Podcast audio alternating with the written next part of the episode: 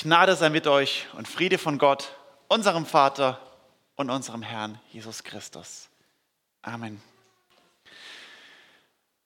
Als ich mit 20 Jahren, also jetzt vor 14 Jahren, zum ersten Mal bei Judith, bei Judiths Familie am Tisch saß und so ihre Eltern kennengelernt hatte, hat der Vater mich so angehört, ah, okay, willst Theologie studieren? Kennst du schon die Lehre vom unfreien Willen von Martin Luther? Nein. Kennst du Siegfried Kettling, typisch evangelisch? Nein, der hat nämlich darüber geschrieben. Steht auf und geht raus. Okay. Kurz darauf später kommt er wieder rein und gibt mir ein Buch in die Hand. Also auf Deutsch, aber das hier ist der Originaltitel. Martin Luthers Buch vom unfreien Willen.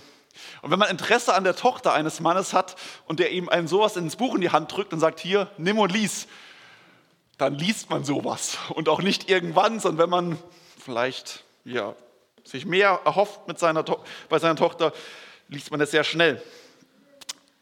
Und muss sagen, dieses Buch und diese ganze Thematik von Martin Luthers Lehre vom unfreien Willen, des Servo Arbitrio, hat mich nach der Bibel so nachhaltig verändert wie kein anderes Buch. Manchen ist vielleicht aufgefallen, dass ich ja auch durchaus hin und wieder mal Martin Luther zitiere und auch theologisch sehr eng in den Linien des Luthertums denke. Und das hat damit zu tun, mit diesem Buch. Und auch damit zu tun, weil Martin Luther selbst sagt, die Lehre vom unfreien Willen, er sagt selbst, ist der Dreh- und Angelpunkt seiner gesamten Theologie, der Theologie der Reformatoren. Er sagt in dem Buch selbst am Ende nicht die Frage nach dem Papst, nicht die Frage nach dem Ablass, nicht die Frage nach Maria, den, der katholischen Messe, den Heiligen. Das Zentrale, der Kern ist die Lehre vom unfreien Willen des Menschen.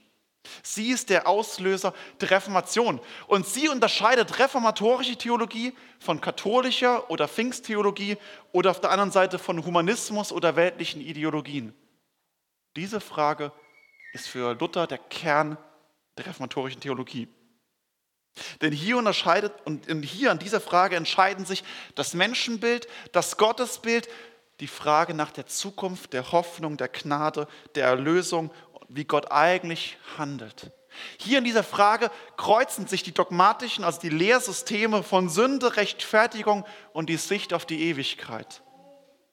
Und daher ist diese Frage hochspannend, hochkomplex und hoch umstritten. Und mich beschäftigt sie eben schon sehr lang, weshalb es, ich auch meine Doktorarbeit jetzt drüber geschrieben hat und endlich sehr froh bin. Am letzten Dienstag konnte ich mein Fazit endlich abschließen. Jetzt hat Matze Burger als mein Korrekturleser diese ganze Arbeit. Ähm, aber so einfach gemerkt hat, so, ja, diese Frage ist hochinteressant. Und auch wenn ich mich jetzt vier Jahre lang nochmal intensiv mit Luther beschäftigen konnte, mit dieser Frage, stelle ich eigentlich am meisten fest, dass ich bei weitem noch längst nicht alles erfasst und verstanden habe, so nach wie vor das Gefühl habe, ich kratze immer noch an der Oberfläche. So, und jetzt habe ich eine halbe Stunde Zeit, mit euch in dieses Thema einzusteigen. Nein, es geht ja nicht um einen theologischen Vortrag, sondern es, eben, es soll es ist einfach deswegen, weil wir machen gerade die Bibel, äh, wir machen unsere Predigtreihe, gerade die, äh, die Bibeltexte von Römer 9 bis 11 schauen wir uns an. Und im Römer 9 ist das zentrale Kapitel, wo es um die Frage der Erwählung geht, der Gnade, der Freiheit.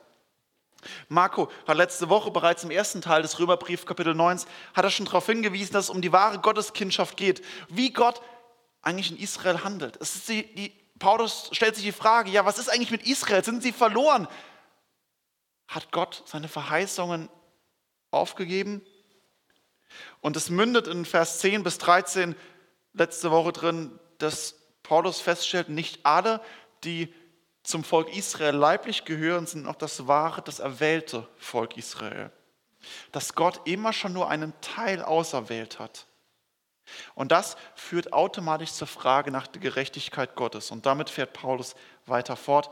Und wir lesen Römer 9, die Verse 14 bis 29. Genau, dürft vorne gerne mitlesen oder auch in eurer eigenen Bibel. Was sollen wir nun hierzu sagen? Ist denn Gott ungerecht? Das sei ferne, denn er spricht zu Mose, Wem ich gnädig bin, dem bin ich gnädig. Und wessen ich mich erbarme, dessen erbarme ich mich. So liegt es nun nicht an jemandes Wollen oder Laufen, sondern an Gottes Erbarmen. Denn die Schrift sagt zum Pharao, eben dazu habe ich dich erweckt, dass ich an dir meine Macht erweise und dazu mein Name auf der ganzen Erde verkündigt werde. So erbarmt es sich nun, wessen er will, und verstockt, wen er will. Nun sagst du zu mir, warum beschuldigt er uns dann noch? Wer kann seinem Willen widerstehen?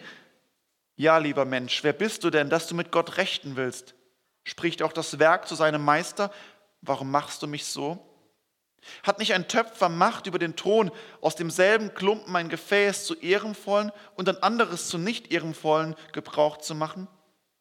Da Gott seinen Zorn erweisen und seine Macht kundtun wollte, hat er mit großer Geduld ertragen die Gefäße des Zorns, die zum Verderben bestimmt waren, damit er den Reichtum seiner Herrlichkeit kundtue an den Gefäßen der Barmherzigkeit, die er zuvor bereitet hatte zur Herrlichkeit. Dazu hat er uns berufen, nicht allein aus den Juden, sondern auch aus den Heiden, wie er denn durch Hoseas spricht. Ich will das mein Volk nennen, das nicht mein Volk war, und meine Geliebte, die nicht meine Geliebte war. Und es soll geschehen, anstatt dass zu ihnen gesagt wurde, ihr seid nicht mein Volk, sollen sie Kinder des lebendigen Gottes genannt werden. Jesaja aber ruft aus über Israel. Wenn die Zahl der Israeliten wäre wie der Sand am Meer, so wird doch nur ein Rest gerettet werden. Denn der Herr wird sein Wort, wird sein Wort, indem er vollendet und scheidet, ausrichten auf Erden. Und wie Jesaja vorausgesagt hat, wenn uns nicht der Herr Zebaut Nachkommen übrig lassen wird, so wären wir wie Sodom geworden und wie Gomorra.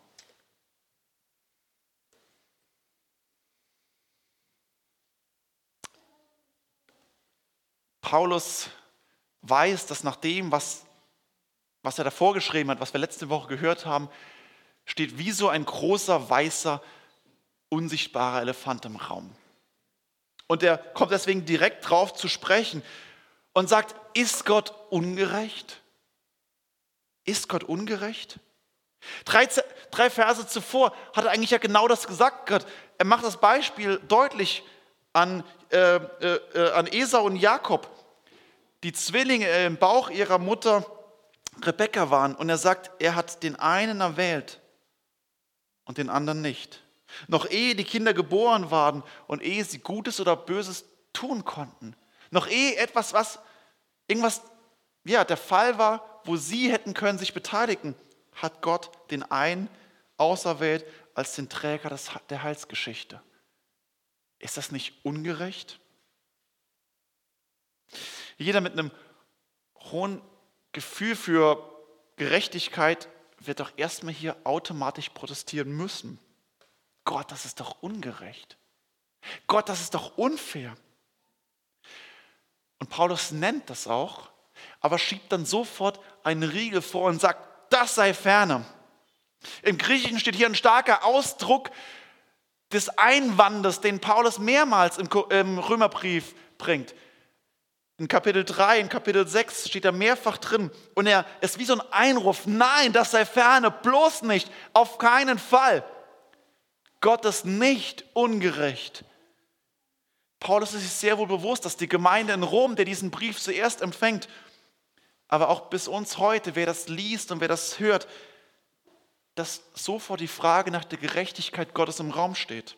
Dass Paulus es ja auch aufgreift aber er will nicht den Eindruck entstehen lassen, dass wir Menschen plötzlich uns zum Richter erheben können. Er sagt, das ist der Gedanke hinten dran. Erhebt sich der Mensch zum Richter über Gott? Sind wir es, die entscheiden, was richtig und falsch, was gerecht und ungerecht ist? An welchem Maßstab machen wir das eigentlich fest? Was ist eigentlich der Maßstab, mit dem wir Gott messen wollen? In Vers 20 greift Paulus dies nochmal mehr auf und auf Luther geht ganz, ganz oft in seinem Buch auf diesen Vers hinweisen. Ja, lieber Mensch, wer bist du denn, dass du mit Gott rechten willst? Sich bewusst zu machen, entscheide ich über Gott? Ich glaube, wir können ganz oft in so eine innere ja, Rollenvertauschung hineinkommen. Die Bibel weist uns ganz oft darauf hin, dass Gott quer durch die Bibel so handelt. Der Fokus liegt nicht drauf auf die Frage, warum hat er Esau nicht erwählt? Das ist auch hier bei Paulus nicht das Thema, auch der Bibel nicht, sondern es geht immer darum, dass Gott sagt, er erwählt, er ist barmherzig, er befreit, er rettet. Und das zieht sich quer durch die gesamte Bibel als eine große Heilsgeschichte, wo das deutlich macht. Gott ist ein Gott, der erwählt und Menschen rettet. Warum hat Gott eigentlich Abraham erwählt? Warum Abraham und nicht sein Cousin? Wieso Isaak und nicht Ismael? Wieso Jakob und nicht Esau? Wieso Israel und nicht die Philister? Warum befreit er die Israeliten und schickt den Ägyptern die Plagen? Wieso erwählt Jesus eigentlich diese zwölf Männer? Es gab doch Tausende von Fischern am See Genezareth und es gab doch Tausende von Zöllnern, die irgendwo am Zoll saßen. Warum eigentlich gerade die? Warum diese zwölf? Paulus schreibt hier, so liegt es nun nicht an jemandes Wollen oder Laufen, sondern an Gottes Erbarmen. Das ist der Flock, den er hier tief, tief einrammt. Es liegt an Gottes Erbarmen. Nicht wie wir wollen oder handeln, sondern Gott, der handelt. Und darauf läuft auch der gesamte Römerbrief auf. Wenn ihr den Römerbrief am Stück durchliest, werdet ihr immer wieder das feststellen, dass Paulus immer wieder um diese Frage der Gerechtigkeit Gottes ringt. Von Anfang an, vom ersten Kapitel an, ist es die Frage, wie ist Gott? Wie handelt er und ist Gott gerecht? Der Begriff der Gerechtigkeit Gottes versucht genau das zu klären und dem versucht Paulus hier nachzudenken. Gottes Gerechtigkeit ist keine Gerechtigkeit, die wir Menschen durch Leistung, Werke, Glaube, Hingabe, Wille oder Entscheidung uns erarbeiten können, sondern Gottes Gerechtigkeit ist nur eine, die wir voll und ganz zugesprochen werden kann. Und die Bibel zieht das quer durch, dass es eben nicht mehr unser Wille ist. Weil dann könnten wir sagen, wir haben doch noch einen Funken Beteiligung. Dass irgendwas in uns drin ist, ganz tief in meinem Herzen, was ja doch zustimmen kann. So, ich bin zwar ganz schlecht, aber ganz viel, aber innen drin, ganz tief ist da irgendwo noch ein Punkt, das Ja sagen kann. Dann ist dieser eine Punkt der Punkt, der nicht erlöst werden müsste. Und wir hätten eine Beteiligung. Im Philipperbrief schreibt Paulus Kapitel 2, Vers 13, dass es sowohl das Wollen als auch das Vollbringen bewirkt Gott. Es ist nicht so, dass er ohne uns handelt oder über uns hinweggeht, dass er uns quasi missbraucht oder manipuliert. Aber Gott ist es, der unser Gedanken, unser Herz verändert und der handelt in uns, sodass wir wollen. Aber das wir wollen, ist Gottes Geist, der das bewirkt. Und so erbarmt er sich nun dessen, wessen er will, und er verstockt, wen er will.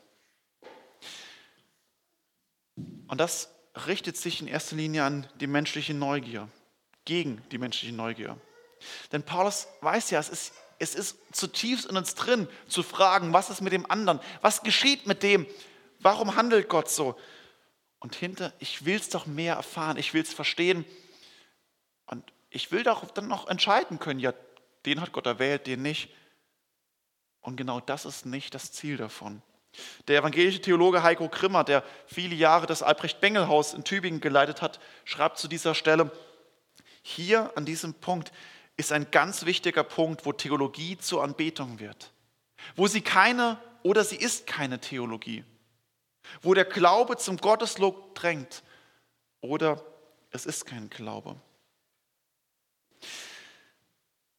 Grimmer zeigt es und das ist der Punkt hier, es geht nicht um eine theologische Streitfrage in erster Linie. Natürlich ist es eine theologische Streitfrage, aber es zielt nicht darauf ab, habe ich hier die richtige Meinung dazu sondern es geht vor allem darum, das Verständnis, wenn ich mir die Bibel anschaue, wie Gott quer durch die Heilige Schrift und bis heute mit uns Menschen handelt, kann mich das entweder in die Rebellion gegen Gott führen und sagen, Gott, wie ungerecht und gemein. Und man kann zornig auf Gott werden. Und auch Luther selbst sagt, dass er zuerst einen Zorn entwickelt hat Und das Ziel ist und das andere ist, dass ich merke, dieser Gott übersteigt alles, was ich bin und kann. Und dass das die Erkenntnis, wer Gott ist, mich auf die Knie bringt und demütig macht und sagt, Gott, du bist der, der Menschen rettet. Warum? Keine Ahnung. Warum bist du gnädig und barmherzig? Warum, trotz all der Untreue, die wir haben, Gott, warum überhaupt errettest du mich, obwohl ich es nicht verdient habe? Das ist das Unvorstellbare. Warum errettet Gott überhaupt? Darauf liegt die eigentliche Pointe dieses, dieses Themas, nämlich, dass die Erkenntnis, wie Gott handelt, unsere eigene Ohnmacht offenbart. Und auch das geht quer durch die Bibel, von Mose über Elia bis Jesaja. Alle erkennen immer wieder, wenn sie sich mit beschäftigen, wie Gott handelt. Und die, denen sich Gott offenbart, merken zugleich, wenn sie in Gottes Gegenwart sind, dass sie dort nicht hinpassen. Jesaja ruft es so aus: Was mache ich hier? Ich bin voll unreiner Lippen, während ich die Heiligkeit Gottes vor Augen habe. Ich gehöre hier nicht hin. Ich passe nicht zu diesem Gott. Das ist die Selbsterkenntnis, die er dabei hat. Es ist Gott, der Heilige, der Allmächtige, der souveräne Herr und Schöpfer dieser Welt. Und je mehr ich ihn erkenne, umso mehr kenne ich mich selbst und merke, hier gehöre ich nicht hin. Was hat dieser Gott eigentlich mit mir zu schaffen? Meine Sünden, meine Fehler, meine Unzulänglichkeiten werden mir selbst offenbart. Und darauf geht Paulus auch hier in Vers 17 drauf ein und weist darauf hin, dass Gott bereits am Pharao, dem König von Ägypten, dem mächtigsten Mann seiner Zeit, darauf hingewiesen hat, dass nicht einmal er etwas dazu beitragen konnte, dass Gott seinen Willen an ihm und durch ihn ausrichtet. Und das offenbart, wenn selbst der mächtigste Mann seiner Zeit nichts gegenüber Gottes Handeln ausrichten kann, wie wenig ich, der ich von dem Begriff des mächtigsten Mannes dieser Welt abgrundtief weit entfernt bin. Auch wenn die meisten Menschen bewusst sind und wahrscheinlich von euch auch keiner sagen würde, dass er der mächtigste Mann oder die mächtigste Frau dieser Welt ist, versuchen wir doch so ein Rückzugsgefecht zu sagen, okay, ich habe vielleicht nicht über diese ganze Welt, aber das Selbstempfinden über mich selbst habe ich doch wenigstens Macht. Über mich kann ich doch was tun. Und seit der Aufklärung im Westen ist es ganz tief auch bei uns verankert, dieses Selbstverständnis, die Aufklärung kombiniert mit Humanismus. Du bist frei. Du bist unabhängig. Du hast einen freien Willen, du kannst selbst entscheiden und handeln und, und tun und lassen. Befrei dich von allen Abhängigkeiten. Wenn schon nicht über die Welt, dann wenigstens über dich selbst kannst du bestimmen.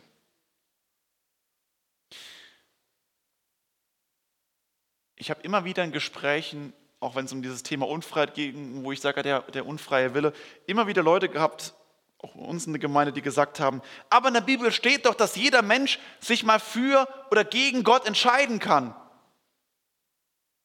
Echt? Wo? Ist das wirklich Bibeltext oder entspringt das nur unserer Vorstellung, unserer Hoffnung, unserer Einbildung? Römer 9 sagt das definitiv nicht. Nun sagst du aber zu mir, warum beschuldigt er uns dann noch? Wer kann seinem Willen widerstehen? wenn wir uns mit dieser Frage beschäftigen, dass es nicht an unserem Wollen oder Werken und unserem Laufen liegt, sondern dass wir nur gerettet werden können von jemand außerhalb von uns, gibt es zwei Punkte, zwei Wege. Die Anklage gegen Gott, die trotzige Selbstbehauptung, aber ich will trotzdem, oder das Erschrecken vor der eigenen Schuld und Ohnmacht. irgendwie sind es beides zwei ziemlich harte Wege. Wer kann seinem Willen widerstehen? Es ist ein Stück weit der Ohnmacht. Und hier wird die Größe und Souveränität Gottes eingestanden. Nicht mein Wille. Ich komme nicht weit, denn mein Wille treibt mich immer dazu, mich selbst groß zu machen. Mein Wille treibt mich immer dazu, mich selbst in, im Griff zu haben. Adam, Eva war genau das der Punkt. Ich will doch selbst wissen, was gut und böse ist. Die Schlange hat sie verführt. Ihr werdet sein wie Gott. Unser Wille treibt uns immer von Gott weg in die Rebellion. Unser Wille treibt uns immer nur hin, uns Ehre zu geben, statt ihm Ehre zu geben. Das ist, weshalb Luther immer wieder sagt, der freie Wille bringt nichts außer Sünde hervor. Ich will selbst wissen, was gut und böse ist. Ich will unabhängig sein von Gott. Ich will mich emanzipieren von Gott.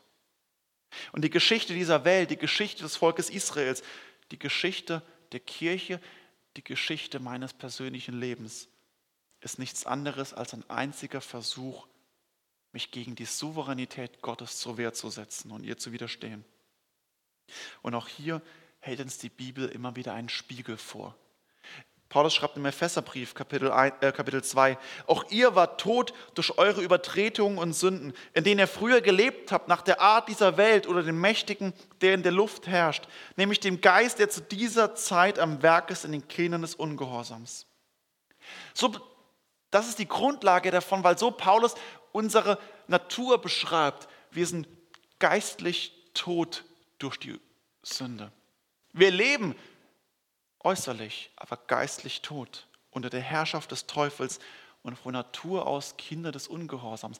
Das ist die Grundsituation, weshalb es das Erstaunen gibt, warum Gott überhaupt Menschen rettet, wenn doch alle verdientermaßen eigentlich verloren gehen müssten.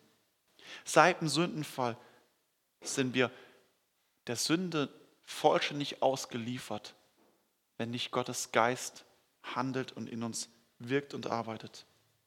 Wir sind nicht der freie Mensch, der bei Jesu Predigt zu Füßen sitzt und sich dann für oder gegen entscheidet. Oh, finde ich das gut oder schlecht? Entscheide ich mich für oder gegen Gott? Nein, die Situation ist, wir, Geist, wir sind geistlich tot. Wir sind wie Lazarus im Grab, der gestorben ist und der, wo die anderen schon sagen, er stinkt bereits, er ist tot. Und Jesus stellt sich vor das Grab und ruft, Lazarus, komme heraus. Das ist die Situation von Evangelisation. Das ist die Situation unseres geistlichen Lebens. Wir sind geistlich tot wie Lazarus, wenn nicht Christus uns erweckt und herausführt. Aus einem geistlich toten Menschen einen lebenden, einen wirklich hörenden Menschen macht. Das allein kann nur der Geist Gottes bewirken.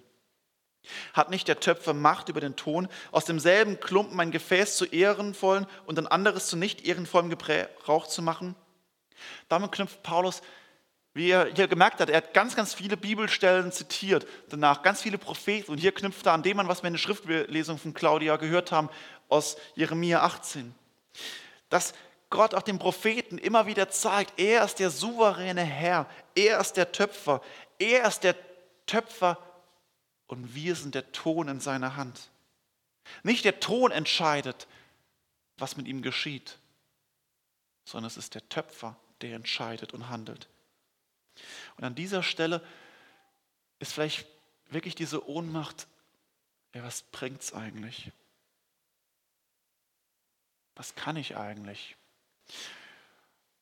Hier kommt eine heilsame Verzweiflung, die Luther so nennt.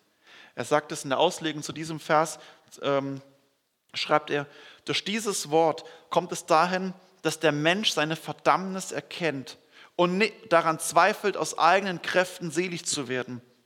Hier aber lernt er, dass die Gnade ihn erweckt, vor allen freien Willen und über seinen freien Willen hinaus. Das Ziel des Paulus ist ja nicht, und das Ziel der Heiligen Schrift ist ja generell, ist ja nicht, dass wir am Ende völlig deprimiert werden, alle depressiv sind und Therapie gehen. Das Ziel davon ist, die Ohnmacht zu erkennen und diesen Punkt einer heilsamen Verzweiflung zu merken, ich kann es nicht. Und wo ich die, meine eigene Ohnmacht erkenne, merke ich, es bleibt nichts übrig. Ich kann nur fliehen, hinfliehen zu diesem Kreuz. Und wie Jakob mich an Jesus festhalten und sagen, ich lasse dich nicht, du segnest mich, denn Herr, rette mich. Ich kann in die Hände Gottes nur fallen, weil ich weiß, ich habe nichts zu bringen. Du bist der Töpfer und ich schreie um Hilfe, sei mir gnädig. Und wie Psalm 115 beten, nicht uns, o oh Herr, nicht uns, sondern deinem Namen gib Ehre. Und wie Jesus beten, nicht mein Wille, sondern dein Wille geschehe. die Flucht zu Jesus und mich erkennen kann, er ist ein gnädiger Gott. Je mehr ich meine Ohnmacht entdecke, desto mehr merke ich, wie absolut angewiesen ich bin auf diesen Erlöser. Und das Ziel davon ist eben nicht, dass wir verzweifeln, sondern dass wir auf Christus angewiesen sind und dass wir einen Herrn haben, der da ist und der ruft, komm. Dass wir einen Gott haben mit Gnade, Erwählung und Barmherzigkeit und der eintritt für uns, der sich hingegeben hat, damit wir nicht verloren gehen, der alles aufgegeben hat, damit wir leben können. Und es geht darum, aus der Abhängigkeit zu ihm erleben, zu leben. Auch wenn wir Kinder Gottes geworden sind, immer wieder neu zu merken, nicht mein Wille, sondern ich lebe aus der Abhängigkeit an diesen Herrn. Er ist es, der mich rettet. Das Kreuz allein und Christus allein. Er hat es getan. Wenn Jesus am Kreuz stirbt und schreit, es ist vollbracht, dann ist es vollbracht. Es braucht nicht noch meinen Funken, den ich dazu beibringe. Weder meine Entscheidung, noch meine Willen, noch meine Leistung, noch mein Werk, noch was ich mir abarbeite. Allein die Gnade. Allein die Gnade triumphiert. Und das Erkennen der Berufung Gottes. Wenn du Jesus Christus kennenlernen durftest, und wenn du Kind Gottes geworden bist durch Glaube und Taufe, dann darfst du ganz tief für dich in Anspruch nehmen, Du bist berufen. Du bist erwählt und dazu bestimmt, sein Kind zu sein. Was ist das für ein Adel, dass du für dich wissen darfst, nicht weil du was tust, sondern weil er was getan hat, bist du sein Kind. Erwählt vor Grundlegung der Welt. Und das ist diese heilsame Verzweiflung, die zu einem tiefen Frieden führt, und zu einem Wert, einer Freiheit und einer Geborgenheit in Christus. Teil des Volkes Gottes. Wir, der wir nicht sein Volk waren, weil wir in der Sünde gelebt haben und Kinder des Ungehorsams waren, werden sein Volk. Du, der du nicht Kind Gottes bist, von Natur aus in der Sünde gehörst, wirst Sohn und Tochter des lebendigen Gottes. Gott ist es, der dich befreit, hoffentlich befreit hat, Teil seines Volkes zu werden, indem er dir den Glauben schenkt. Und wenn du da Zweifel hast, flieh zu Christus, flieh zu Christus. Sag, ohne dich, Herr, wäre ich wie Sodom und Gomorra, wo Gott das gerechte Gericht über zwei Städten zur Zeit des Abrahams ausübt. Ohne dich, Gott, ist das gerechte Urteil, das mich wie Sodom und Gomorra das Feuer vom Himmel trifft. Und es bleibt mir nichts anderes übrig, als in die barmherzigen und gnädigen Arme Gottes zu fliehen, der mich aus dem gerechten Gericht herausreißt, weil dieser Sohn für mich das Gericht bereits selbst erduldet hat.